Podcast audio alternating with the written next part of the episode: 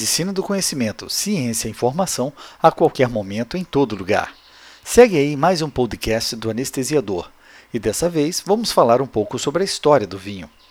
A história do vinho tem grande importância na humanidade, pois o seu surgimento em tempos remotos tornou um produto que acompanhou grande parte da evolução econômica e sociocultural de várias civilizações ocidentais e orientais.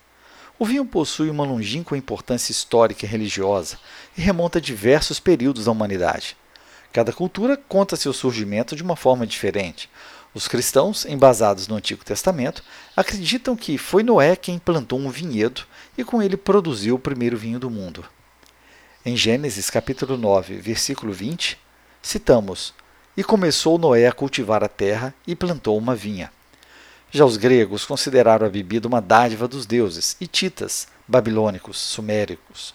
As histórias foram adaptadas de acordo com a tradição e crença do povo sob sua perspectiva. Do ponto de vista histórico, sua origem precisa é impossível, pois o vinho nasceu antes da escrita. Os enólogos dizem que a bebida surgiu por acaso, talvez por um punhado de uvas amassadas esquecidas num recipiente que sofreram posteriormente os efeitos da fermentação. Mas o cultivo das videiras para a produção de vinho só foi possível quando os nômades se tornaram sedentários.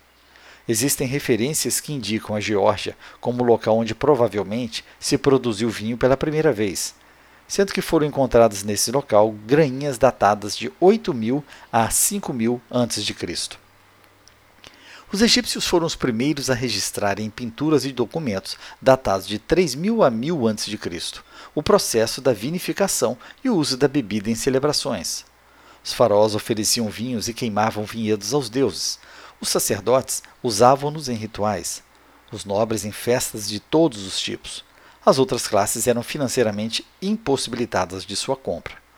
O consumo de vinho aumentou com o passar do tempo e, junto com o azeite de oliva, foi um grande impulso para o comércio egípcio, tanto interno quanto externo.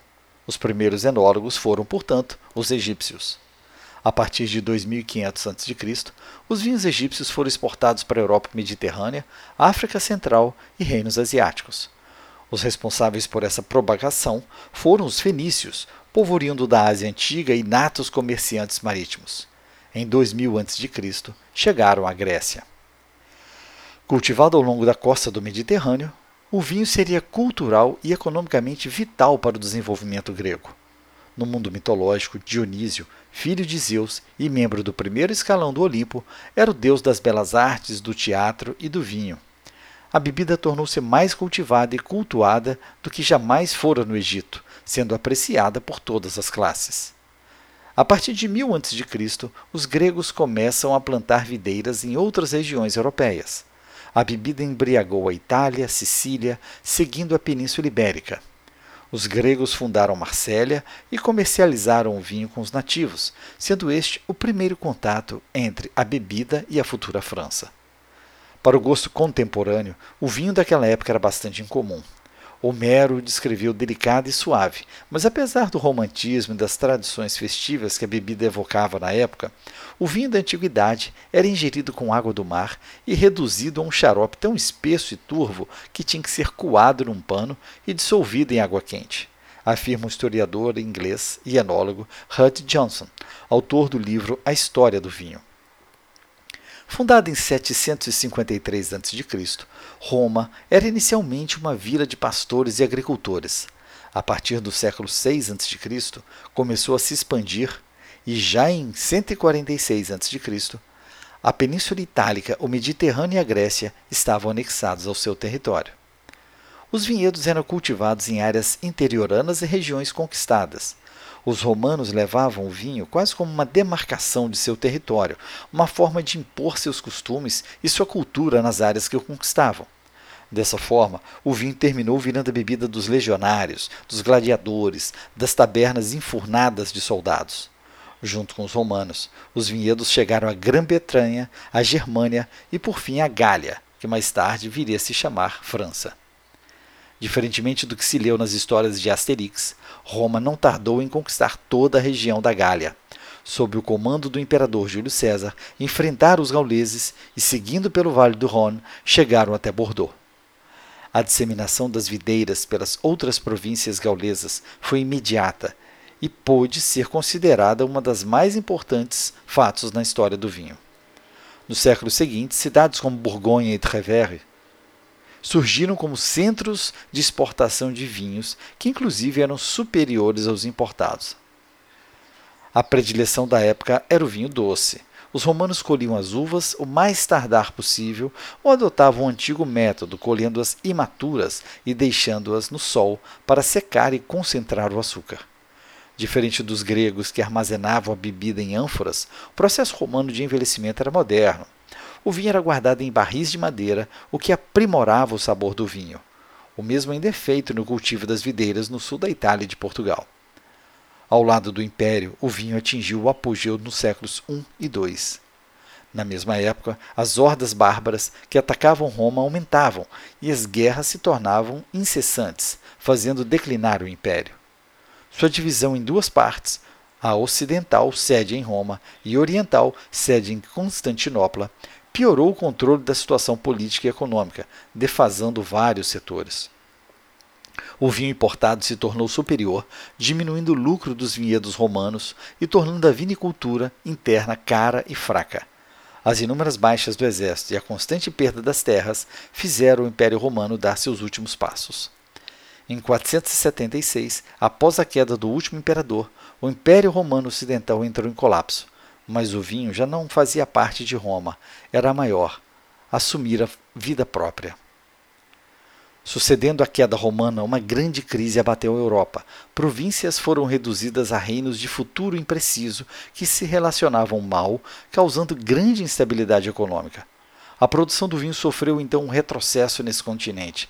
Já não envelhecia mais em barris de boa madeira, o que implicava o aumento do tempo de oxidação da bebida. Como consequência, seu consumo tinha que ser imediato, perdendo a áurea da fineza dos vinhos antigos. A vinicultura somente voltaria a ser beneficiada com o surgimento de um grande poder religioso, a Igreja Católica.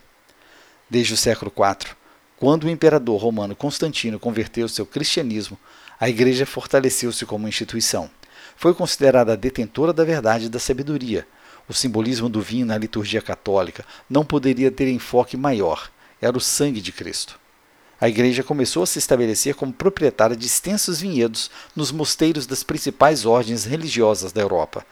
Os mosteiros eram recantos de paz onde o vinho era produzido para o sacramento da Eucaristia e para o próprio sustento dos monges. Importantes mosteiros franceses se localizavam na Borgonha e Champagne, regiões que foram e são nascentes dos vinhos de qualidade. A bebida também se sobressaiu no setor médico. Acreditava-se que vinho aromatizado possui propriedades curativas contra diversas doenças. Com o aprimoramento das receitas, surgiram outros vinhos do tinto, como os brancos, rosés e espumantes. Por volta do século XIII, as cruzadas católicas livraram o mar Mediterrâneo do monopólio árabe, possibilitando a exportação do vinho pelas vias marítimas. Com as grandes navegações, o continente americano recebeu os vinhedos durante o período de colonização espanhola. Cristóvão Colombo trouxe uvas às Antilhas e, em 1493, e após a adaptação às terras tropicais, as videiras foram exportadas para México, Estados Unidos e as colônias espanholas na América do Sul. Já com a Revolução Industrial no século XVIII, o vinho perdeu muito em qualidade, porque passou a ser fabricado com técnicas bem menos rústicas para possibilitar sua produção em massa e venda barata. Embora as antigas tradições tentassem ser preservadas em regiões interioranas francesas, italianas e alemãs, a produção vinícola sofreu modificações irremediáveis para adaptar-se ao mundo industrializado.